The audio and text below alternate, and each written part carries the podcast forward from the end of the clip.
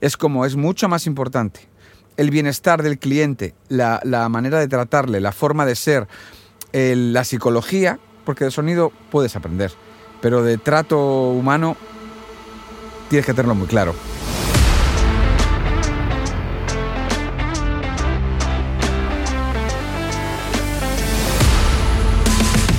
Bienvenidos a Notas de Audio, en donde cada episodio entrevisto a profesionales de la industria del audio y la música con el fin de acercarte a sus conocimientos y experiencias. Si eres músico, productor o ingeniero y quieres aprender de los mejores, estás en el lugar correcto. Hola a todos y a todas, en el episodio del día de hoy tengo conmigo a Pablo Pulido. Pablo es un ingeniero de grabación, mezcla y mastering y fundador y propietario de Estudio 1, uno de los estudios con más relevancia en Madrid y a nivel nacional en España. Como ingeniero Pablo cuenta con créditos como Marlango, Pablo Alborán, El Canca, Malú, Jorge Drexler, Aitana, Carmen Bosa, Alfredo García, Marcos Arce, Javier Ruidal, entre muchos otros más. En el episodio del día de hoy podremos conocer la historia de Pablo desde sus inicios, cómo en su época la grabación del disco de su banda lo llevó a entrar a trabajar como asistente en el estudio Cinearte y cómo evolucionó desde ahí su carrera como ingeniero hasta fundar Estudio 1 en conjunto con su socio Luis Criado. En el episodio también podremos conocer el planteamiento y la construcción detrás de las diversas salas de grabación y de control del estudio, el material como la microfonía, previos y hardware con el que cuentan y la filosofía y metodología de Pablo a la hora de grabar en el estudio. También podremos conocer el personal del estudio, sus roles y cómo un estudio del calibre de Estudio 1 sigue en marcha y en funcionamiento en la industria de la música actual en la que vivimos. Este episodio está lleno de pensamientos y reflexiones de Pablo muy interesantes sobre aspectos que él considera claves para cualquier ingeniero de audio profesional. Así que, si esto suena interesante, con todos vosotros, el episodio del día de hoy. ¿Qué tal, Pablo? Bienvenido a Notas de Audio. Es un placer tenerte aquí conmigo hoy. ¿Cómo estás? Muchas gracias por invitarme y nada, todo muy bien. Me parece una iniciativa estupendísima esta que estás haciendo y nada, un placer estar aquí. Muchas gracias, para mí es un lujazo tenerte aquí. Soy muy fan de tu trabajo y sobre todo de, Estudio 1. Me parece que es un proyecto que, que, es de admirar porque un estudio de esa magnitud que siga en pie y funcionando a día de hoy es algo bastante complicado, sin lugar a duda, ¿no? Sí, sí, lo es, lo es.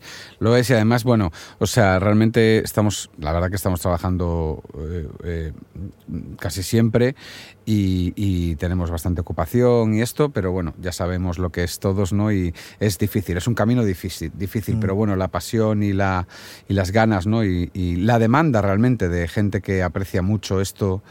Eh, hace, hace que sigamos ahí, o sea, y que cada día seguimos ahí. Entonces, bueno, pues estamos muy contentos por ese lado. Claro. Y en ese sentido, cuéntanos un poco cómo comienza, bueno, igual comencemos por tu, tu carrera antes de, de entrar uh -huh. a Estudio 1. ¿Cómo sí. comienzas tú en el, en el mundo del audio? Yo, bueno, pues yo hice lo típico, ¿no? Que pues tenía una banda o bandas, tuve bandas, tocaba, era baterista. Y, nada, eh, me empezó a interesar el mundo de la grabación. Entonces entramos a grabar un disco con una de las bandas en, en, un estudio en Madrid, que eran los estudios de Cinearte, con un productor gallego que se llama, eh, se llama Pablo Iglesias. Y, nada, eh, curiosamente en esa banda también estaba mi socio, mi actual socio, Luis Criado, que era el percusionista. Y nada, entramos a grabar ahí. Yo había hecho un curso de un módulo, el de técnico de sonido, en una escuela privada y, y nada, eh, como pues bueno, nos caímos como bien y, y, con, el, con el productor, con el, con el tipo que llevaba el estudio en ese momento, eh, me ofrecí, me ofrecí y para entrar de asistente y poder ayudar en lo que pudiera y tal y, y me dijo que sí, o sea, me dijo, es que me encajas mucho, creo que eres una persona que, que trata muy bien a la gente, que el trato con el cliente es muy importante para mí, este es un tipo que venía de una escuela estadounidense y ahí empecé, ahí empecé, ahí me seguí de asistente y, empezaron a pasar ingenieros, empecé a aprender. Eh, Tremendo. Sí, y, y hasta hoy. Tremendo. Y um, cuando le pediste de, de, entrar en el estudio, le ofreciste tu, tu sí. como participar en el proyecto, ¿fue en ese mismo periodo que estabas grabando el disco con él o fue posterior sí, sí, sí, a...? Sí, sí, en el mismo periodo. Yo, o sea, de hecho ellos acaban de montar el estudio y, y, y fue como, me ofrecí como, pues lo típico, ¿no? Oye, ahora que estamos grabando, estábamos grabando otra cosa que no eran las baterías, ya habíamos terminado, yo estaba por allí y tenía, llegaba equipo, ¿no? Porque ellos estaban como todavía montando, o sea, no, no montándolo, pero acabando de recibir cosas y eso, ¿no? Y le dije, mira, si quieres te monto este rack y tal, no, a mí no me importa, a mí me gusta y tal.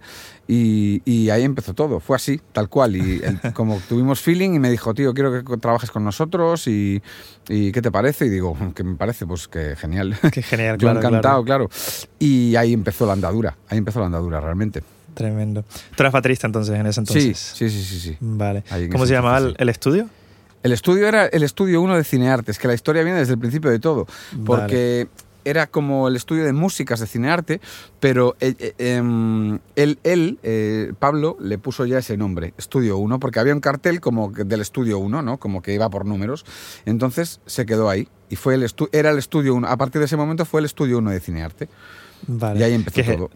¿Qué es el actual estudio 1 de ahora o son edificios diferentes? sí, no, este, mm, este chico que, con el que trabajaba hubo un momento en el que empezó, bueno, vino una crisis grande, eh, creo que fue la del 2008 o por ahí, y entonces él empezó a dedicarse a otras cosas, eh, abrió negocios de hostelería, ¿sabes? Como para, para pues, socio nocturno y tal, en Vigo, en la ciudad que curiosamente yo también soy de allí. Y, pero eso son casualidades de la vida, la verdad, porque a mí me gustaba su trabajo y él daba la casualidad que era de Vigo, porque hacía algunas bandas de allí, entonces a mí me gustaba. Y, entonces él decidió eh, montarse otros negocios y me dijo, tío, mm, pasó un tiempo de impas que yo no sabía también, bueno, trabajaba en casa un poco, todavía como, al final estaba como empezando, ¿no? O sea, eh, trabajaba con las bandas que ya había conocido en el estudio, eh, produje alguna cosilla ya, pero claro, estaba como en un impasse de decir, bueno, a ver qué hago y tal, y de repente él me llama que porque él se salió de cinearte y aquello nada se, se lo gestionó otra gente en un momento y le llamaron porque la dirección volvió a cambiar, la dirección del edificio, digamos concreto, nosotros solo llevamos la parte de música, hmm. eh, porque había estudios de montaje, de doblaje, etcétera, etcétera, y, y nada, eh, em, en ese impasse le llamaron a él otra vez, oye, mira, que ha pasado a, a llevar el estudio otra gente y han pensado en ti, eh, porque saben que tienes el equipo y bueno, que tú ya has estado aquí, entonces que fue, una, fue la última etapa que, que pasaron que estuvo muy bien. Entonces él dijo, me llamó a mí directamente, me dijo, yo no lo voy a hacer, tío, o sea, no lo quiero hacer, porque ya estoy enfocado en otras cosas, mi familia, aquí, tal, no sé qué. Y me dijo, ¿tú quieres? Y digo, coño. Y en ese momento yo ya me había asociado con Luis, con mi socio actual, que somos los mm. dueños de Estudio 1 y que llevamos esta locura de andadura juntos, eh, de idas y venidas. Y justo en ese momento estábamos... Em, eh, pues dándole vueltas a proyectos.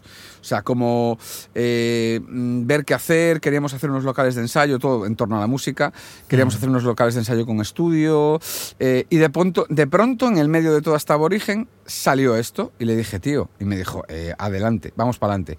Entonces, nada, él nos vendió todo el equipo que tenía, que todavía tenemos eh, todo.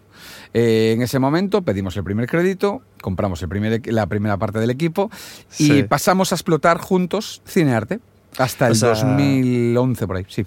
O sea que tú en ese impasse no, no trabajaste en Estudio 1, en ese impasse de cambio de propietario y que no mm, estaba Pablo eh, Iglesias. hacía alguna cosa, eh, con Pablo hice un par de discos en Vigo, en otro estudio, o sea, como estaba un poco de, bueno, pues como de freelance, hacía algún directo, trabajaba en casa, hice un par de discos de un par de artistas en casa, eh, pues eso, lo que, lo que iba, ¿no? Lo que iba saliendo, lo que iba pudiendo. No fue muy largo el impasse, de repente ya sé mm. como que Luis me dijo, tío, yo quiero hacer algo, me molaría que fuese contigo y tal, y dije, vale, venga, adelante. Y en todo este impasse llegó esa llamada y esa llamada fuimos a una entrevista allí con la gente que lo llevaba de nuevo y nos dijeron que les encajaba y, y nada, pues nos metimos allí. Mm. O sea que el estudio formaba parte de una empresa más grande que ofrecía diferentes servicios, ¿no? Exacto. Nosotros éramos una parte chiquitita que era la parte de música, digamos, porque ellos hacían mucho eh, eh, mezclas de cine, eh, doblaje. Era un edificio de cuatro plantas, que ahora son unos apartamentos de lujo, que pasé hace poco y dije, joder, qué maravilla. y, sí, claro, era una, una, parte solo de la, de la empresa, ¿sabes? Entonces explotábamos esa parte, digamos, que tenía el control con la SSL ya y una sala que era Islake, el estudio y sonaba muy bien, no era muy grande, pero, pero bueno, eh, la, verdad que, la verdad que pasamos muy, muy buena época ahí también. Tremendo. Y cuéntanos un poco sobre ese proceso cuando comienzas a trabajar con Pablo al principio, que tú eras en ese momento más músico, imagino que no ingeniero. ¿Cómo fue esa experiencia para ti? ¿Cómo fueron esas primeras interacciones en el estudio y con sesiones y los músicos? Cuéntanos un poco sobre esa, esa experiencia. Bien, la verdad que bien. Hubo un momento, yo voy a ser sincero ¿eh? en todo lo que te voy a contar, no voy a, o sea, no voy a intentar convencer a nadie de nada. Hubo un momento cuando empecé a trabajar en esto que, claro, tú no conoces la industria, no sabes cómo es. No sabes qué, o sea, porque tú eres un amante de la música, un apasionado de la música, pero tú no sabes qué es la industria, cómo funciona la industria. Y claro, yo viví los últimos coletazos, los primeros 2000, los últimos coletazos de los 90, todavía había mucha gente muy old school y claro, veías pues eso, que venían las compañías y veías un poco el treje maneje un poco de la, de la cosa, ¿no?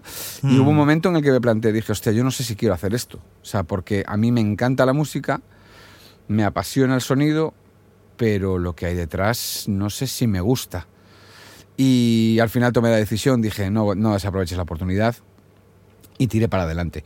Y ahí fue, ahí empecé, ahí empecé a base de trabajar, tío, a base de equivocarme y a base de, de pues eso, con, trabajé con un montón de ingenieros súper potentes, allí aprendí muchísimo de Oscar Clavel, que todavía sigue trabajando con nosotros. Eh, de hecho, ha estado hace poco, viene al estudio asiduamente con otros artistas. Le hemos abierto puertas también a él eh, de cara a otros artistas, ¿no? Que, como recomendándole. Em, una maravilla, la verdad, tío. Y, eso, trabajé con mucha gente, con, con, José Binader también le conocí allí, eh, eso, gente más de clásico, gente más de cine. Eh, trabajé con algún ingeniero eh, de fuera, hicimos un disco de Aaron Thomas con un chico islandés que, que era muy interesante la, todo, lo que, todo lo que hacía. Mm. bueno, y después fueron pasando pues, pues muchos, muchos más, ¿sabes? Entonces, pues eso, me tocaba cada día hacer una cosa diferente y, y bueno, fui aprendiendo mucho de esos errores. Y claro, ese bagaje me sirvió para montar esto, ¿no? O sea, para, bueno, que siempre aprendes todos los días. Yo soy de esa opinión, pero, pero, pero, pero nos sirvió mucho eso, la verdad. Totalmente. ¿Y tu rol en ese momento que era? ¿Era más asistente de grabación? Vale, o sea, colocar los micrófonos. Sí, no, eh, bueno, hacer el rider, eh, eh, sí, atender al, digamos, hacerle un, Um, sí, o sea, atender al, ingeniero eh, en todo lo que necesitase. O sea, hacer el patch, eh, cablear, eh, pues eso, hacer el rider con él, elección de previo, selección de microfonía de él que yo transcribía y escribía y luego pacheaba, sesiones de Pro Tools, montarlas y muchas veces de aparte de ser asistente, también Pro Tools, ingeniero de Pro Tools, vaya, o sea, como operador, que se dice. Claro, claro, que en esos tiempos era más habitual que lo tenéis todavía en Estudio 1, que la estación de Pro Tools era separada de lo que es la, mesa de grabación. Claro, pues, ¿no? seguimos teniéndolo por eso, porque es un estudio comercial, el nuestro. Entonces tenemos que tener mm. todas las posibilidades, ¿sabes? Porque no es un estudio de proyectos. Si fuese solo mío, posiblemente o sea, quiero decir, si solo trabajase yo en él o en cualquiera de las salas, eh, eh, sí que tendría un, pues un setup para mí, ¿no? Como custom, pero como tenemos, como es comercial y tenemos todo, mm. está todo reflejado en los patch panels, absolutamente todo, porque no puedo tener cosas fijas para poder tener posibilidades. Y las, efectivamente, el puesto de Pro Tools está en un lateral que se puede cambiar, se puede poner en medio, se puede. Mm. Claro. Para las personas que nos están escuchando que igual no son tan familiares con, con la idea de la estación ah, de Pro Tools, es básicamente una, una estación aparte con lo que sería la pantalla eh, y el feedback visual del ordenador de lo que es lo que sería antiguamente la cinta, ¿no? que es donde se graba el audio, eh, que esto lo controla una persona diferente del ingeniero de grabación o de mezcla, que es la persona que está enfrente de la mezcla escuchando el, eh, solamente lo, lo, que se está grabando, lo que se está mezclando, ¿no? Eso es, eso es, tal cual. Y mm, tú cuando entraste a, trabajar como asistente en ese momento, ¿tenías ya un conocimiento a raíz del curso que habías hecho o fue un poco así como meterlo a la piscina y a ver qué pasa? Eh, o sea, fue metido a la piscina porque realmente, desgraciadamente, em, em, las escuelas hoy en día, o sea, hoy en día y siempre, ¿no? Creo que no se tiene un bagaje real de lo que, de lo que es el, el oficio, porque esto es un oficio y, llegas, te enfrentas y dices, vale, ok, creo que todo lo que he aprendido no me ha servido de mucho. Porque al final es eso, es, es, es o sea, eh, tienes que aprender. Yo, yo, yo, yo reseteé dos veces, que luego te lo cuento si quieres. Eh, esa fue la primera porque dije, vale, ok, sí, a ver, evidentemente. Tenía unas nociones básicas de usar Pro Tools, de esto que es importantísimo, por supuesto. Pero sí que no... Em, o sea, mm, tuve que aprender de cero, realmente, porque no, no tiene que ver, o sea, no se usan patch panels de Bantam, por ejemplo, en la, en la escuela que yo estuve, que no vamos a dar nombres ni mucho menos, eh, eh, pues eso, no, no se enseña como a un flujo de, de una sesión de verdad, un estudio, ¿sabes? Porque realmente no se conoce. Entonces, luego yo pasé a dar clases también. Y sí que me gustaba esa parte porque, porque aplicaba mucho esto, porque ya sabía cómo, cómo realmente funcionaba y lo explicaba. Y sí, sí, sí, fue, fue, fue aprender de cero, cero total. Claro, Total. sobre todo lo, que no te enseñan, que igual es lo más complicado de enseñar, es la dinámica de la sesión, ¿no? Por supuesto. Eh, desde recibir al artista hasta mm, comenzar la sesión, el, primer setup, un poco... Y digo más, y digo más, no solo la parte técnica, que esto sí que me parece importantísimo y muy interesante.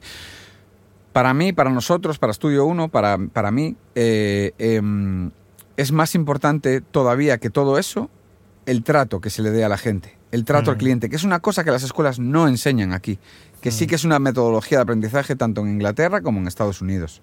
Mm. Es como, es mucho más importante el bienestar del cliente, la, manera de tratarle, la forma de ser, la psicología, ¿sabes? Que, que luego, porque al final cablear es muy fácil en realidad para nosotros.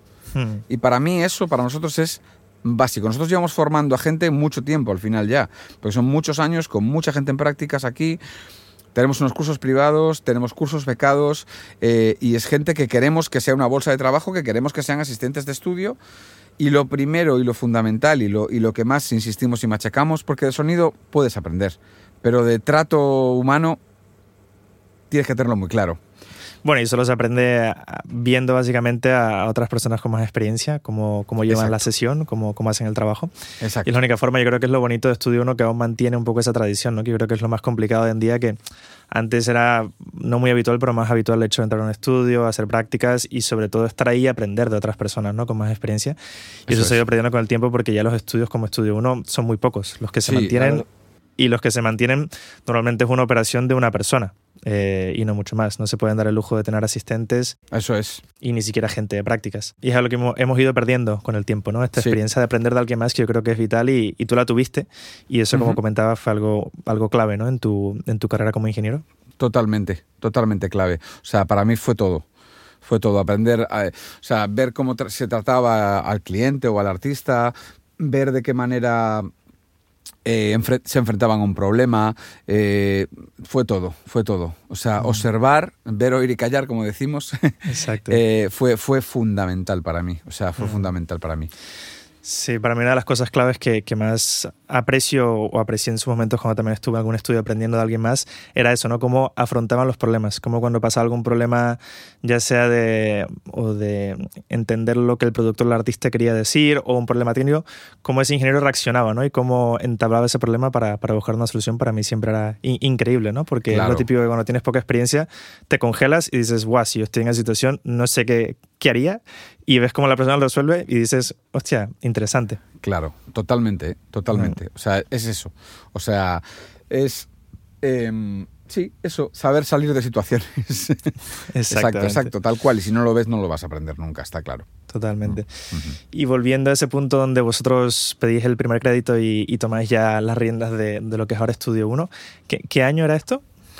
Esto, soy malísimo para las fechas, pero, pero esto es, lo tomamos 2010 o por ahí, yo creo. 2000, déjame pensar, porque nos fuimos en 2000. Sí, 2000, 2011 empezamos. 2011 empezamos en Cinearte. O sea, poco después de, de, la crisis, ¿no? Y ya en un punto donde la industria de la música estaba eh, en una época más más complicada, ¿no? Sí, bastante complicada, sí, bastante complicada. Fue un momento de locura también, sí. ¿Y cómo fue eso y, qué os llevó a, realmente dar ese salto, no? Porque, claro, pedir un crédito al banco mm. y tomar eh, la responsabilidad de un estudio de ese calibre, mm. eh, tienes que tenerlo muy claro. O, igual estar un o, igual estar un poco loco. Sí. Alguna de las dos. Son las dos, en, realidad.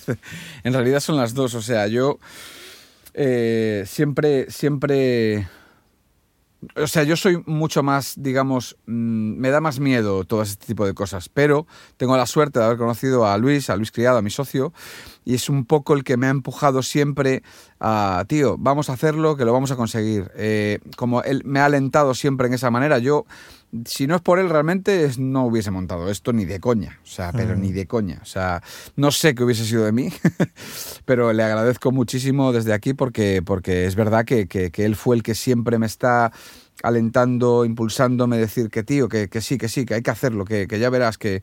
Y luego, bueno, luego ya con el tiempo nos hemos ido, ¿no? Dando el feedback cada uno, animándonos en, en cada momento. Pero esa ese fue la cosa, fue, fue como, venga, vamos a hacerlo, tío, esta oportunidad no la podemos dejar pasar, es un estudio de renombre, vamos a gestionarlo. Nos fue, no nos fue mal, al principio mm. fue muy duro, al principio sí que es verdad que fue muy duro, pero empezamos a a, bueno, a tener una cartera de clientes, a, a ver un poco, a ver un poco eh, cómo funcionaba y tal. Y sí que es cierto que es un negocio, o sea, de entrada, eh, mm, que no es rentable. O sea, esto es la realidad. Porque no lo es.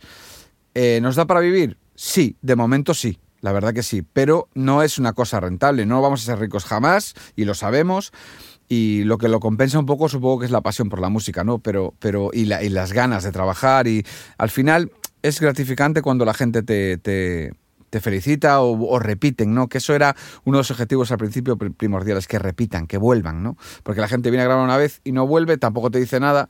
Entonces, siempre también trabajamos en, en, pedir opiniones a la gente, qué le parece una cosa, qué le parece la otra, ¿no?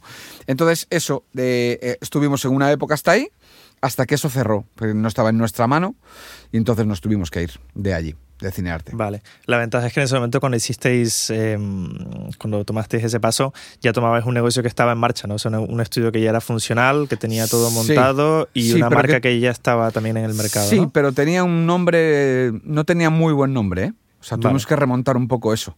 Tuvimos que remontar un poco eso porque fue difícil, porque sí, porque la gestión anterior fue un poco peor y bueno, llevaba como en los años mucho antes de que entráramos nosotros, pues tampoco tenía, ¿sabes? No tenía una reputación de la... Eso es la sensación que nos dio, ¿eh? De muy buena, entonces bueno, tuvimos que remontar un poco todo eso, tío. Pero bien, bien, la verdad que bien. Pero entonces luego marchasteis del, del, del lugar. ¿Y cómo, fue ese periodo? Eso fue que cerró, entonces no, estaba en nuestra mano, o sea, cambió otra vez la gestión de la dirección, como éramos una parte, no, no nos gustó nada la gente nueva porque era una gente que ya había estado y conocíamos un poco, no nos gustaba la forma de trabajar, ni la forma de ser, ni cómo nos trataban. Y dijimos, tío, vamos a sacar las cosas de aquí, vamos a irnos y ya veremos qué hacemos. Vale, vale. Y en ese impasse, pues si quieres te cuento un poco cómo fue la movida. Sí, sí, cuéntame. eh, nada, en ese impasse eh, no sabíamos bien qué hacer porque teníamos el equipo ya. Claro, ¿qué hacemos? Vimos lo que era Ask Studios, que era el estudio de Alejo Stivel, que ahora sigue estando en activo y creo que es una parte de Sony o no, no sé muy bien cómo, pero sigue estando en, en activo, que están en, como en Metro Cartagena, por ahí, como en eh, como delante del antiguo Ritmo y Compás o detrás. y, y, eso estuvimos a punto de firmarlo con Alejo, que lo dejaba, y estuvimos a puntito, a puntito de firmarlo. Porque íbamos a entrar ahí y dijimos, bueno, pues entramos aquí, explotamos esto un tiempo y luego ya vemos qué hacemos. Ya teníamos la idea de la nave esta de aquí, porque esta nave es familiar. O sea, es una cosa de una ferretería que había, que es de mi, de mi suegro y del padre de Luis, que son hermanos, entonces todo queda como en casa. Y, nos, y esto lo, lo, habían cerrado ellos el negocio. Y nos dijeron en un momento, oye, si queréis meteros ahí, meteros. Y liamos una de cojones. O sea, aquí estamos hablando de lo que era Ask Studio, ¿no? ¿Me dijiste? Exacto. Lo que era Ask, que ahora es, tío... Eh, MG, MG Studios es ahora. MG Studios, vale. MG Studios. O sea que tomasteis eh, posesión de esa nave y montasteis un segundo estudio ahí. Claro, o sea, es decir, eh, no, no, no, no, no, no, Íbamos a firmar Ask y en el momento que íbamos a firmar nos ofreció la familia venirnos aquí y descartamos lo de Ask. Vale, vale, ahora, te entiendo. Es, eso es. Y montamos. Montamos un estudio provisional al principio, muy precario, pero claro, con todo, con los NIF, APIs, o sea, teníamos todo el equipo. Outboard y tal, y, pero hicimos como una especie de, bueno, de sala de grabación eh, muy, muy, muy, muy do it yourself con palets, telas y tal, y grabamos un par de discos, o tres o cuatro, ahí. Entonces luego eh, conseguimos una financiación de grande, eh, Luis diseñó el estudio, la distribución de todo el estudio mientras yo grababa durante nueve meses, o algo así, eh, ya estando aquí en la nave y ejecutamos la obra. Lo digo así como muy rápido, pero fue una locura. Claro, la obra fueron otros nueve meses y lo hicimos todos nosotros con nuestras manos, que eso es una cosa que la gente cuando se lo contamos alucina un poco, ¿no? Porque sí que es cierto que excepto el ladrillo y lo que es el pladur, Hmm. Lo hicimos todos nosotros, él y yo, con alguna gente ayudándonos, pero está hecho con nuestras manos, por eso también estamos, es como nuestro hijo, ¿no? Como... Hmm. Yendo entonces a la parte más industrial que comentas tú, ah, ¿cuál fue un poco la filosofía detrás de, la separación de los espacios?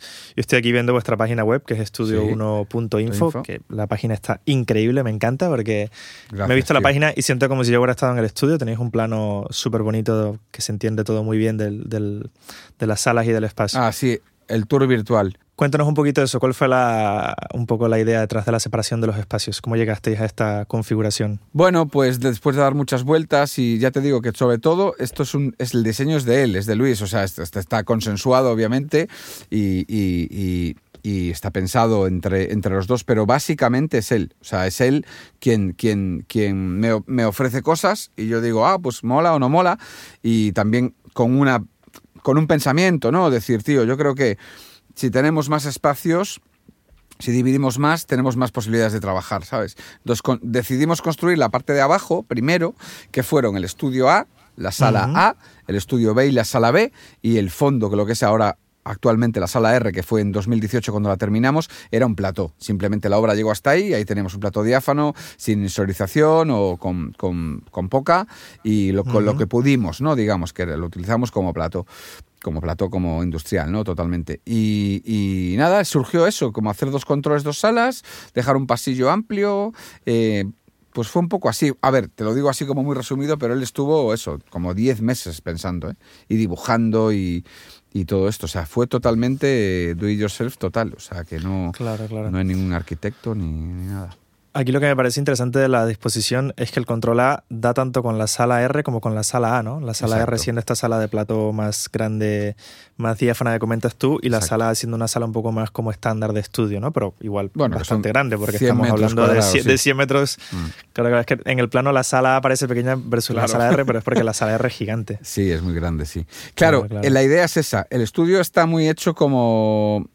Eh, es planta calle, y todos los controles y las salas tienen visibilidad a todos los controles y las salas. Es decir, nosotros hacemos, podemos hacer, y luego tenemos em, en el patch panel del control A, está todo en anillo, está todo centralizado en ese, en ese, en ese patch panel, está mm. todo el estudio reflejado ahí, y ahí, y, tanto en ahí como en el B, ¿no?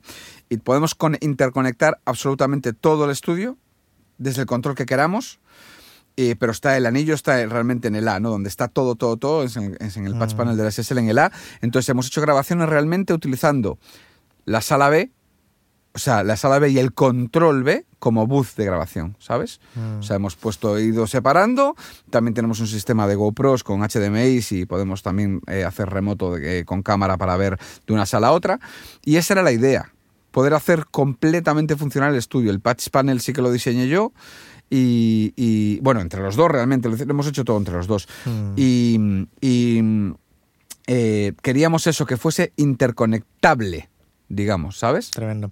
Y en cuanto a acústica, ¿cuáles son las diferencias de, por ejemplo, entre la sala A y la sala R? ¿Qué soléis poner en una sala dependiendo del sonido que se quiera, de los instrumentos que se estén grabando?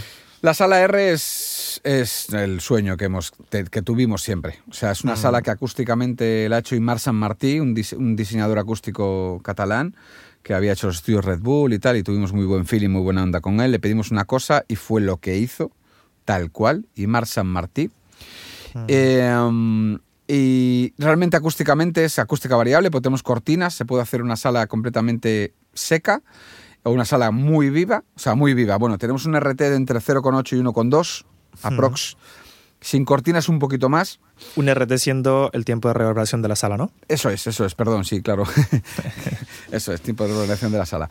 Tal cual. Y, es increíble esa sala. O sea, yo eh, seguía, seguimos sorprendiéndonos cuando ponemos micrófonos porque, digamos, las señales directas que tienes en una batería, imagínate, ¿no? Que es como lo que, bueno, lo que más puede destacar. excita la sala. Exacto. Los micros cercanos están, son cercanos, o sea, no hay ningún tipo de relación, que es increíble. Y los micros lejanos tienen la sala. Y que pones un micro en cualquier lugar y suena bien. Es que no hay ni deficiencias, ni flares, ni resonancias chungas. El suelo es parqué también, los materiales son mejores, el diseño es muy bueno. Entonces la sala suena muy bien en todos los lugares y se puede convertir en una sala super viva o una sala, bueno, super viva, una sala viva, digamos, Mm. y en una sala seca. Corres las cortinas, pones paneles y tienes un booth eh, 70s. O sea, es increíble, Tremendo. increíble. Y ese diseño es de este chico. O sea, con lo que comentas de que pones un micro cercano a la batería y ese micro realmente es un micro cercano y no te toma mucha sala, quiere decir que lo que son las, las reflexiones primeras de la sala están muy bien controladas, ¿no? Exacto. Vale. vale, completamente vale, controladas. Es que es increíble, de verdad. O sea, de verdad que, de hecho, en el Patreon, que, que sé que igual me lo preguntas, luego tenemos comparativas de estas Mm. cosas eh, y es muy interesante verlo, la verdad. vale. Porque se Bueno, la sala, la sala es súper bonita, me gusta sobre todo eh, lo que es el diseño del techo, ¿no? Con estas especies de... de listones de madera de grandes. listones sí. de madera con un espacio súper bonito. No sé si eso es algo solamente estético o también tiene una función acústica. Tiene una función acústica, es estético obviamente, pero tiene una función acústica. Lleva paneles debajo y, y, y cada paño tiene una, una, eh, intercaladamente una densidad de lana de roca diferente. Para que eso es- fue cosa del ingeniero. Y el diseño otra vez del techo es, de, es un empeño de Luis, de mi socio, del Titán. Mm. eh, eh, que, que de hecho lo, lo diseñó él y lo ejecutó él. También esa sala la hicimos nosotros. Sobre todo él dirigió, ya con la experiencia de haber montado el estudio, eh, y, completamente eh, dirigió esa, esa, esa obra y esa ejecución y, y quedó Mm. increíble, la verdad. Pero en este caso el trabajo que, hiciste, que hicisteis con Imar. ¿cómo, os- cómo se compaginaba el diseño Claro. que hizo él y la- el planteamiento que hizo él versus lo que realmente luego implementasteis vosotros? Exacto, o sea, el diseño, no, no, no, todo era aprobado por Imar, ¿eh? Las ideas que. Luis tenía o que teníamos las, las, las aprobaba Imar. Y nada, simplemente Imar nos dijo, ¿queréis esto? Vale, pues vamos a hacer. Nosotros también le dijimos, queremos unas columnas porque hay que hacer una cercha de metal, entonces las columnas van a tapar esa cercha. Entonces nos dijo, vale, ok, columnas por dentro con lana de roca, va a ser todo madera, va a ser pino. Entonces él, él- él también nos iba contando, ¿no? Como, vale, ok, pues entonces aquí, aquí, esto, esto. Luego él hizo, diseñó los paneles de difusión, que son los grandes que salen como piramidales en la sala que hay cuatro en total y que son contrapeados unos con otros y, y todo eso es de él. Y, y Estos paneles son los que están en las paredes, ¿no? Que, Sí. que es parte de la pared como tal. parte de la pared, que son cuatro de los paños, dos son pladur y otros tres son piedra. Piedra, taco Vale. gallego de piedra que también es buena para la acústica y, y esto y aparte estéticamente es súper bonita. Y eso, era todo consensuado con él, por supuesto. Y él vino haciendo, eh, venía a hacer mediciones cada X tiempo, etcétera. Mm.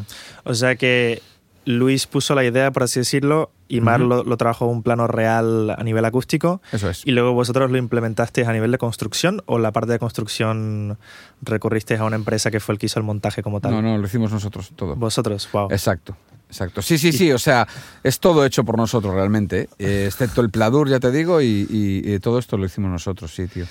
Y tuvisteis ayuda en ese proceso porque, claro, es un montaje muy, muy bestia, ¿no? Mm. Bueno, pues de- sí, los- la gente que estaba de prácticas. claro, claro.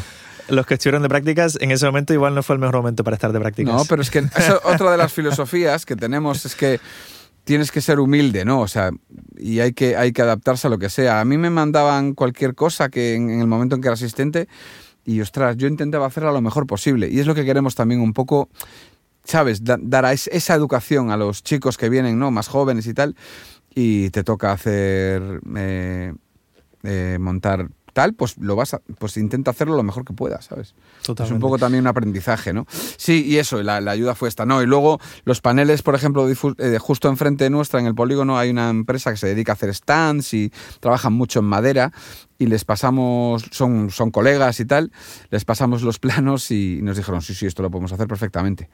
Y los paneles de difusión los, los hicieron ellos y los montaron ellos, pero el resto es nuestro. Vale. Y volviendo más a nivel de, de concepto sonoro, ah, ¿cómo decidís si se graba algo en la sala R o en la sala A? Bueno, la sala es una sala semiviva, digamos, porque primero era todo de, de tela absorbente, eh, pero luego implantamos una pared de piedra y tenemos un poquitito más de RT. Es una sala más bajita, entonces una sala, pues eso, bastante funcional también, pero es tirando a seca, ¿no? O sea, es una sala semiviva, digamos, que le gustamos, nos gusta llamar. Entonces, por ejemplo, baterías suenan muy bien en las dos salas, en la R mejor, pero suenan muy bien en las dos salas porque tienes aire, tienes room, están muy bien, ¿no? O sea, como que están muy, muy equilibradas ambas, ¿no? La R a mí es mi favorita. Y por ejemplo, una cuerda, pues suena mejor en la sala R, obviamente tienes más aire, más altura, un piano de cola, em, eh, pues también luego depende mucho de presupuestos, ¿eh? Esto es así. O sea, nosotros siempre tratamos de ofrecer lo mejor, ¿no? Pero también se puede, obviamente, sacar un muy buen resultado en la sala A. ¿Sabes? Es que no depende solo de nosotros eso, ¿sabes? O de... Claro, el uso de la sala del R proyecto y el presupuesto. Sí. Es, incurrir en un gasto más, eh, más alto, imagino, ¿no? Sí, es más cara, obviamente, porque el mantenimiento es más caro, eh, sí, la sala es más grande, eh, pues eso, eso ya son cosas de finanzas. o sea, diríamos que la sala es una sala un poco más room, por así decirlo, ¿no? Tienes ese room un poco más Exacto, es un poco más familiar. Sí, sí, sí. sí, la otra es, Tampoco te creas que la R es hiper big, ¿Sabes? O sea, hmm. sí, sí lo es realmente, pero, pero ¿sabes? No es una sala con una RT de dos segundos o dos segundos y medio, ¿no? Que sería como ideal para cuerda, o, ¿no? Pero es una sala que, que lo que es, es lo que es, es que suena muy bien. Es que yo siempre digo lo mismo. Y la A suena también muy bien, por supuesto, pero es una sala más seca, una sala, pues, también versátil, pero eso, es más roomy, digamos, corta, ¿no? Que la otra. Mm. Claro, las ventajas de grabar en salas grandes, que pocas veces se tiene esa posibilidad, es esa sensación de espacio, ¿no? Ya no solamente hablando de cuando colocas un micro de room, sino el micro mismo que puede, estar más, que puede estar más cercano, ya el hecho de que no te tome reflexiones tan cercanas, porque como la sala es tan grande, no alcanzan a volver al micro, ya esa sensación de espacialidad que te da es eh, te aporta mucho a nivel de, Totalmente. de, mezcla o de, de calidad de audio, ¿no? Totalmente, totalmente. Tremendo. Totalmente, sí. Y ahora comentabas, por ejemplo, la batería, si nos quieres comentar un poquito eh, cuál es un poco tu filosofía, por ejemplo, cuando grabas una, batería, digamos, en la sala R. Claro. Bueno, la filosofía es un poco... Eh, es que, claro, depende mucho del proyecto, pero más o menos hago siempre, o sea, más o menos sigo unas pautas, ¿no? O sea, depende si el proyecto lo voy a mezclar yo o no, depende si, o sea, depende de algunas cosas, pero realmente sigo siempre la pauta. de un tiempo para acá eh, al principio trabajaba sin procesar nada, absolutamente, solo en escucha, ¿no? Digamos, pues voy a dejar las señales limpias. También un poco la escuela ha cambiado y también uno mismo tiene más seguridad o más... Uno, uno mismo tiene más, ¿no? Como...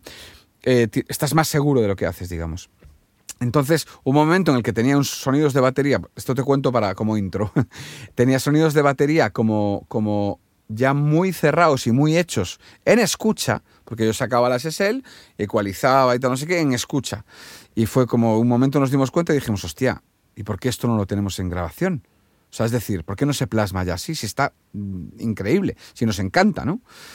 Y lo que he hecho a partir de un tiempo hacia acá, unos cuantos años ya, es procesar. Es decir, la filosofía mía a la hora de grabar una batería es que con los faders de Pro Tools a cero y con los faders de la SSL a cero y con el proceso hecho, suene como está sonando en el día que la grabas. Es decir, que tú abras esas pistas de batería en cualquier lugar, en, por ejemplo, en mi caso, en el estudio B o en el estudio C, que voy a eh, grabar guitarras o bajos o lo que sea, o otra cosa cualquiera, o alguien se lleva esas baterías a su casa, que también pasa mucho, las abra en su Pro Tools en su, o en su DAW, el que sea, ponga los faders a cero y con la estructura de ganancia simplemente que ya está hecha previa y con los panoramas le suene como le sonaba en la sesión que ha grabado.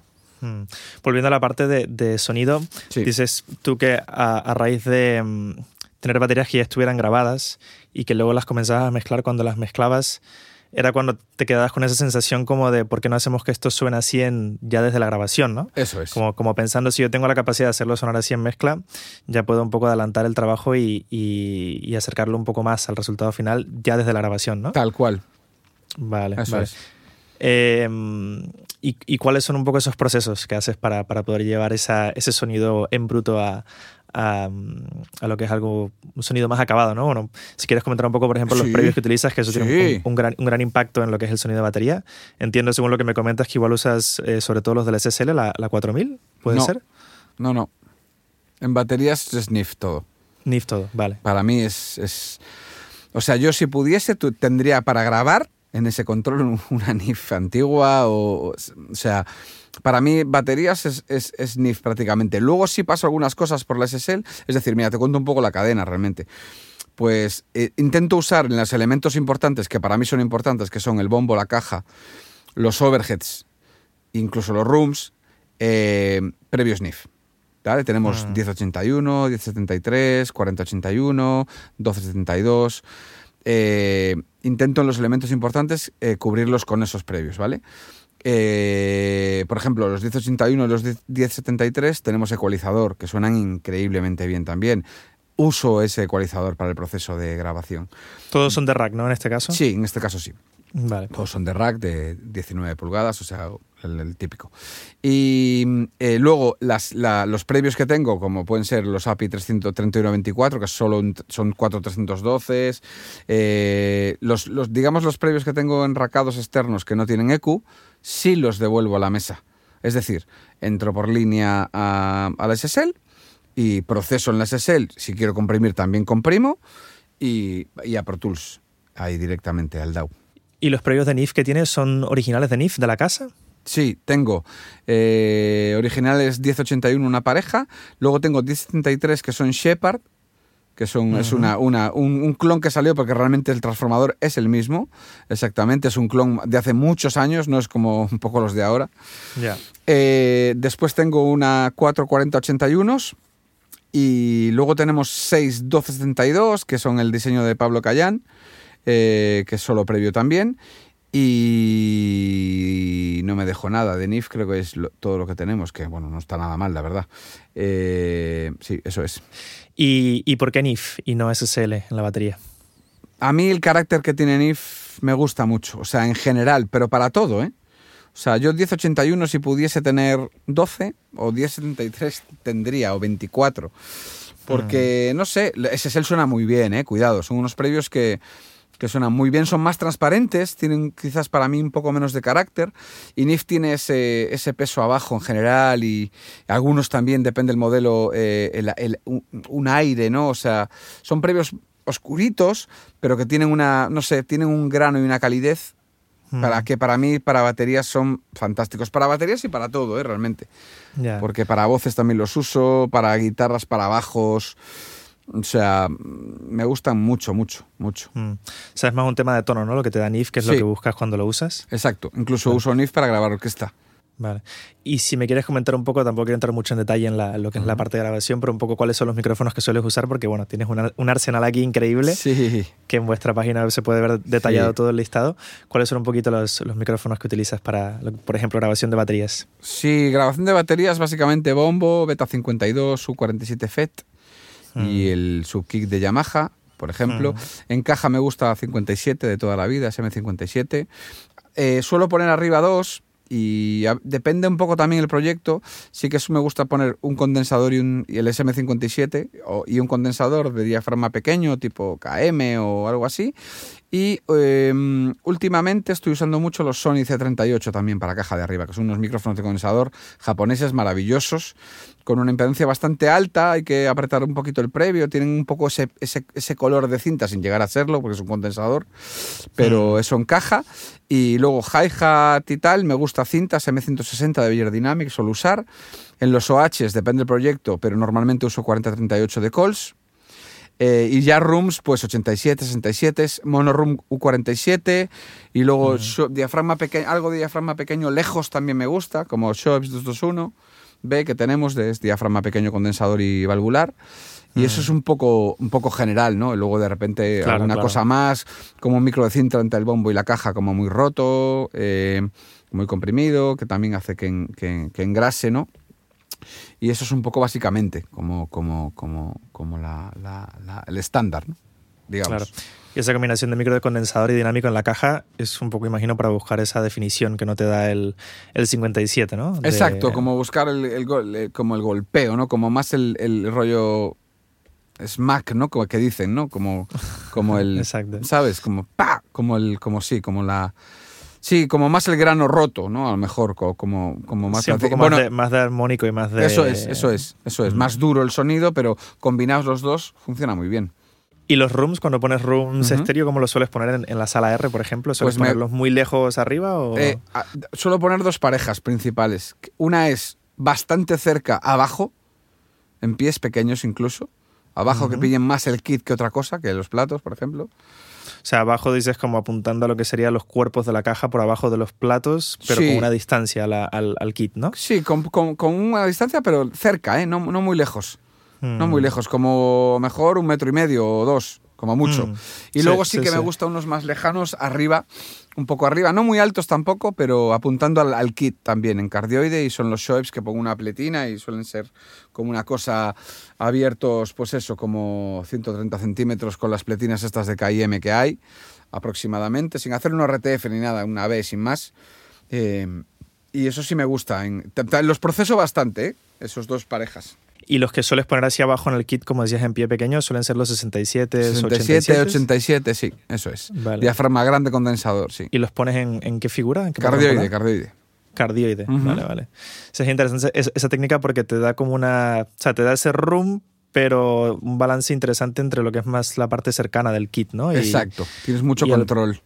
Mm, y al ponerlos abajo también te sacas los platos, que es lo que suele molestar un poco en, en los micros de Sí, room. que no te los sacas porque están ahí, pero, pero, pero sí que es verdad que el grave, ¿sabes? Está más cerca del bombo y esos Mm. micros, ya te digo, van bastante procesados, ¿eh? O sea, van con EQ, suele ser Tubetec o algo así, tipo Pultec, y un poquito de compresión también, un poquito, no mucho. Sí, a veces SSL, compresión SSL, a veces eh, LA2A, a veces Distressor, depende un poco el rollo, la onda, ¿no? Que sea, pero sí que sí que van EQ y, y- o sea, previo, EQ y compresión y, y al DAW, a Pro Tools. Vale. ¿Tienes algún hardware así que suelas usar mucho en, en grabación de baterías? O, Hardware te refieres que no, que no sea preamp. Exacto, me Sí. refiero a compresor, EQ. ¿Tienes Sí. como algún cacharro que digas, este es mi go-to? Sí, sí, sí, sí. Tengo un George Massenburg que uso mucho en los mixes, en las mezclas, un GML, Hmm. eh, 6200, si no me equivoco, sí. Eh, y, y lo uso en, en- sobre todo en, lo- en la cadena de mix, Hmm. pero lo uso también para ecualizar rooms y los distressors, los Empirical Labs distressors, que son la primera edición que, que existía, no tiene el, el switch de, de British Mode, hay que ponerlo sin más, y sí que lo suelo usar en British Mode, en 10 a 1 y, y eso, el, el- el- el- la- con los parámetros de British Mode. Hmm.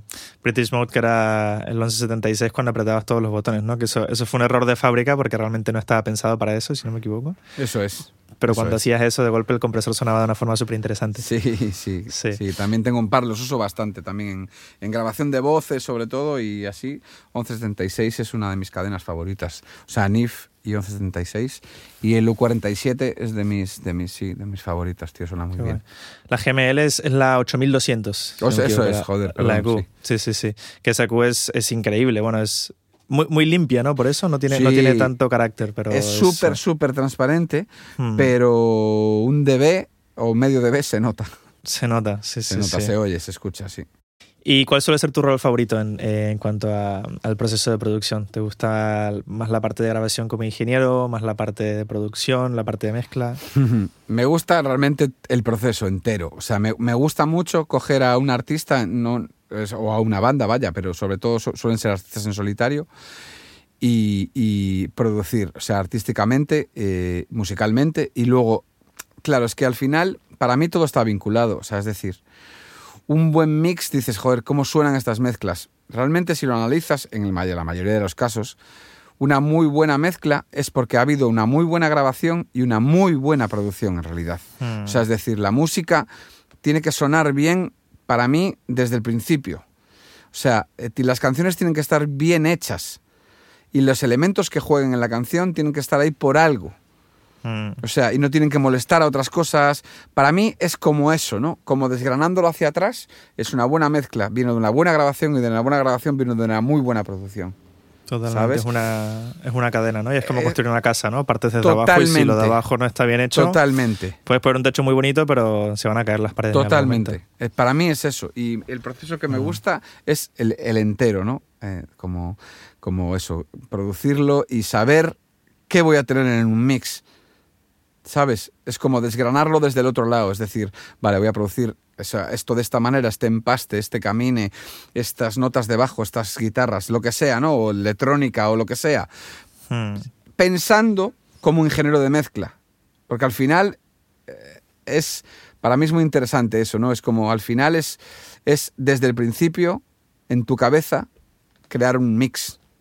Y para que ese mix suene bien, tienes que hacer eh, varias cosas artísticamente y musicalmente para llevarlas a ese lugar, ¿no? Como, como... Claro. Lo, lo, bonito en Estudio 1 es que si partís de unos buenos músicos y una buena producción, tenéis el material para hacer una grabación muy bien hecha, ¿no? Y como decías Sin tú, duda. de ya poder procesar de, de, partida y poder ya enfocar el sonido muy bien, que de golpe eso, estás grabando y ya lo que suena, ya tienes ese placer, ¿no? Que dices, ¡buah! ¿Cómo suena sí, esto? Sí, sí, claro. Y estamos en la grabación, ¿no? Y ya cuando partes de ahí, ya vas camino al éxito desde el principio. Eso es, eso es un poco la idea, sí. Sí, sí, sí. Desde luego, desde luego. O sea, desde luego. O sea, que dices que la, lo que más te gusta ahora más en día es, es, lo que es la producción, ¿no? Más como el global del proyecto desde sí. el inicio hasta el final. Sí. Me gusta mm. mucho, disfruto mucho con eso, sí. Claro, igual eso viene más de, de, la experiencia de los años, ¿no? De haber pasado por sí. todas las etapas, sí. desde asistente hasta mezclador Exacto. y incluso imagino mastering habrás hecho en algún momento. Sí, sí, sí, sí, claro, claro. Eh, el haber pasado por todo el ciclo de producción te ha llevado como a valorar el, global, ¿no? Porque lo entiendes muy bien. Totalmente, tío. Totalmente. Mm, Qué Así guay. es, tal cual. O sea, es que además nosotros montamos esto para hacer esto, para hacer lo que estamos haciendo ahora, que es Mm. coger artistas y producirlos. Tenemos un sello también nosotros, que es Estudio No Records, que bueno, es un sello solo, solamente elegimos nosotros, ¿no? A quien, digamos, queremos sacar, ¿no?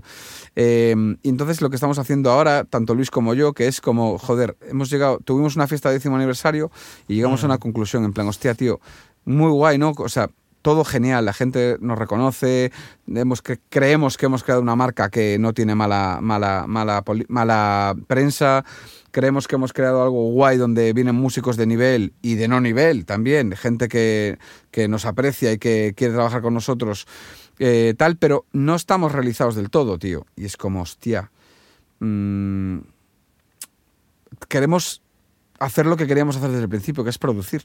Hmm. Es un poco el objetivo. Claro, ¿cuál es el siguiente paso, no? Por así decirlo. Sí, no, no, no, pero claro, porque montamos esto y como grande y en realidad al principio no sabíamos muy bien, o sea, que sí, ah, comercial, sí, claro. Eh, y fuimos viendo con el tiempo, ¿no? Eh, dijimos, joder, eh, y él llegó un momento en el que dijimos, joder, vale, la marca está hecha. Vamos a hacer, vamos a hacer, vamos a, tenemos algo de credibilidad, por lo menos eso pensamos, ¿no? Eh, vamos a, joder, vamos a producir a gente que nos guste, ¿sabes? Que sea emergente y que nos guste. Y ese es el punto. El siguiente paso es ese, es el que estamos haciendo ahora, que es producir. ¿Y cuál suele ser tu rol hoy en día eh, en el día a día de, de Estudio 1? ¿A qué te dedicas? Bueno, realmente eh, siempre estoy como en sesión, ¿no? Es decir, o sea, Luis es quien, quien digamos que es el CEO y la dirección. En realidad, o sea, el estudio es de los dos, eh, vamos a medias como hemos hecho toda la vida. Eh, pero él es quien lleva CEO Dirección, hace las producciones junto conmigo artísticas y además lleva la contratación, la agenda, etcétera. Y yo la parte técnica, digamos que la, mi parte es la dirección técnica, eh, eh, afrontar algunos proyectos, hacer como la preproducción de los proyectos a nivel técnico, es decir, que necesita el cliente, etcétera, que cómo va a ser esta sesión para pasárselo a los chicos que trabajan con nosotros uh -huh. y, y también a la vez ingeniero. O sea, es decir, pues grabación, mezclas, producción, mucha gente que ya pide trabajar conmigo directamente. Hmm. Y eso, pues pro, produciendo, o solo grabando, o mezclando solo, o grabando y mezclando, ¿sabes? Y es un poco mi papel. Estoy en sesión casi siempre. Hacemos reuniones, eh, digamos, como del, de la parte de la empresa a primera hora del día, y después a partir de las diez y media o así, pues, pues nos ponemos en sesión. Y, y si tenemos producción, como es hoy el caso, que está Luis abajo con una de nuestras producciones últimas, eh, eh, pues yo ahora mismo estoy haciendo esto contigo, pero, pero estaría, ahora en cuanto termine, bajo para abajo y seguimos con la producción durante todo el día. Y mañana eh, tengo otra, otra, otros dos chicos que estamos produciendo también. Mm. El miércoles eh, volvemos a retomar con esta chica. Aparte, en los otros estudios está haciendo. Hoy hay una grabación. Pues eso, todos los días hay cosas, ¿no? Digamos, tenemos esa suerte. O sea, ojalá hubiese todos, todos los días, porque no es así, pero, pero muchas veces sí. Luego el jueves grabamos un programa de tele, eh, el viernes otra vez producción y luego el fin de semana, en este caso, descanso y a veces hago directos también. Bueno, pues eso, a tope, tío. Vale. O sea que la parte del sello de estudio 1 es algo que he ido tomando cada vez más parte, ¿no? Del día a día sí. del estudio. exacto. Sí, justo concretamente en esta semana más, pero en, ot- en otras de repente claro. hay una grabación de alguien y bueno, pues se hace o estás de ingeniero o estás de mezclador o masterizando o también hacemos digitalización, es que hacemos de todo, ya sabes, hay que hacer de todo un poco para, para Claro, poder mantenerse, si no. Totalmente. Mm. Y en cuanto a personal, ¿con qué personal contáis ahora mismo en, en estudio? ¿No sois tú y Luis y luego Somos- prácticas o tenéis más personal de, de plantilla? No, tenemos más personal, Luis y yo, y luego está Carolina Gil, que es la subdirectora, coordinadora, digamos la mano derecha de, de la dirección, de nosotros dos, sobre todo de. Luis, lleva la parte de facturación, eh, la parte de un- una gran parte de contratación también, es el contacto con el cliente, Etcétera. Y luego está eh, Julio Gómez, que es un ingeniero junior, que es un chico joven, muy talentoso, estamos muy contentos con él. Y después el resto, en, en cuestión de estudios, so- es gente de prácticas. Tenemos un curso privado de formación. Que, que son tres meses y renovable a tres becado, si ha ido bien, y es para crear cartera de, de asistentes. Y ahora mismo, ahora mismo tenemos a, eh, estamos, eh, lo que te he contado, más tres personas más de, de- de- tres chicos más de, de prácticas, digamos. ¿Y estos chicos o chicas vienen de, de una universidad concretamente con la que trabajáis o vienen...? No, no, no, no, depende de que de eh, nosotros lo que hemos dejado de hacer es coger prácticas de escuelas, no por nada, sino porque porque em, el- el- el- lo que hacemos es que hemos creado unos cursos de formación privados. Es decir, tú quieres hacer eh, prácticas con nosotros, pues hay unos cursos de formación eh, que es de formación de asistentes. Entonces tiene una Ujú. cuota mensual y esto es como pues, una parte del aprendizaje, ¿no? Es como una especie de escuela, digamos, pero es real. O sea, trabajan con gente real. O sea, es un, es un curso directamente a, a- a la práctica, ¿no? Casi, casi. Qué bueno, bueno, es tremendo realmente. Totalmente. no- yo creo que no hay mejor curso que ese, que aprendiendo un estudio real Claro. con sesiones reales en el día a día, ¿no? Claro, claro, claro. Es- fue la idea, tío, dijimos, joder, vamos a hacerlo de esta manera.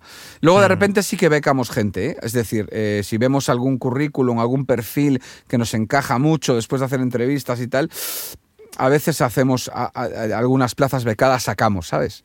Pero en principio esto es un poco el método de trabajo, y es, pero realmente es para generar empleo, ¿eh? o sea, es decir, para generar asistentes. Y se me estaba olvidando una pieza fundamental, que es que estos días no está, porque no, no tiene el trabajo concretamente, que es Rubén Bispe, que es Mm. otro de nuestros chicos que entró en el curso y se quedó con nosotros trabajando. Ah, tremendo. Que tremendo, Rubén, o sea que tremendo. realmente hay, estoy, estoy yo, que el burro delante para que no espante, eh, estoy yo, está Julio Gómez y Rubén Bispe, eh, y luego los tres chicos de prácticas. Qué guay, guay. Pues en- enhorabuena porque es la, la idea del concepto es muy, es muy chulo y, y sobre todo el hecho de crear esos espacios que comentábamos al principio, ¿no? De, de que la gente pueda tener la experiencia de aprender de alguien más, de aprender en un estudio, de ver cómo se hacen las cosas, que es súper importante para, para el, el bienestar de la, in- de la industria, ¿no? Y de la profesión en general. Sí, totalmente. Si es que la idea es esa, tío. La idea es completamente esa. O sea, que directamente eh, eh, eh, entren a la realidad. Mm, totalmente. Ya para ir a- acabando un poco el, el episodio, que ya estamos llegando un poco al, al final, ¿qué te tiene motivado en el estudio a día de hoy? ¿Algún, ¿Tienes algún equipo nuevo que estés probando? ¿Algún micrófono? ¿Algún plugin? ¿Algún proyecto? ¿Qué es lo que te motiva a día a día hoy? Bueno, me, me motiva poder trabajar en la música. No nada en concreto, ¿sabes? Como, bueno, evidentemente me motiva mucho el equipo que tenemos, me motiva mucho eh, la microfonía que tenemos, me motiva mucho los espacios que tenemos, eh, pero lo que más me motiva es poder seguir trabajando de esto, ¿sabes? O sea, poder seguir dedicándome a la música, ¿no? Eso es lo que más me motiva, cada día, cada Mm. mañana, ¿no? Al levantarme.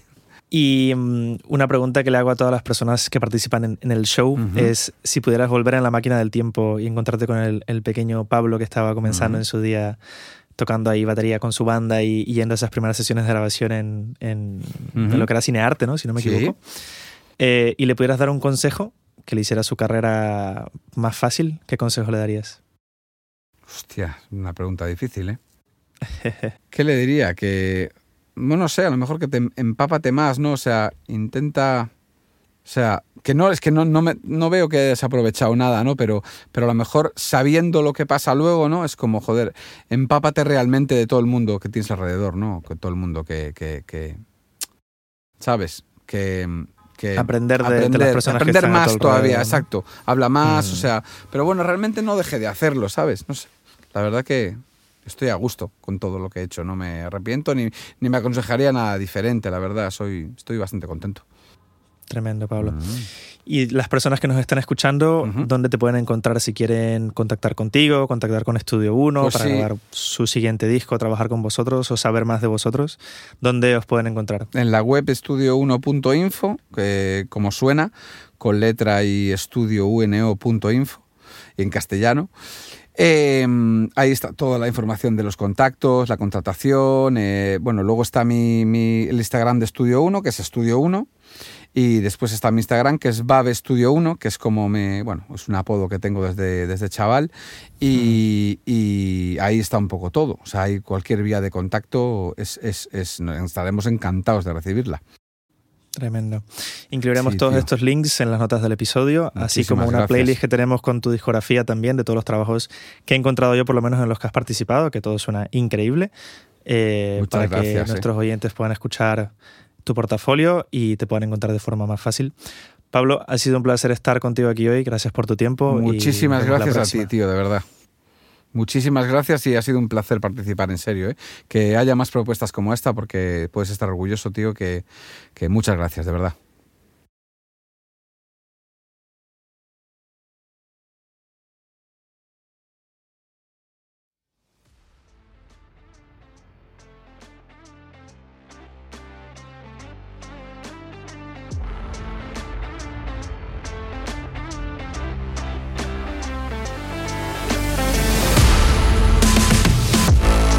Muchas gracias por escuchar Notas de Audio.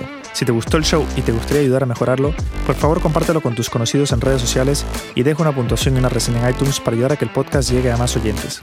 Puedes ir directamente a iTunes o a la página web notasdeaudio.com slash review para una sencilla explicación de cómo hacerlo. Y no te olvides de darle al botón de suscribir para que no te pierdas ningún episodio nuevo.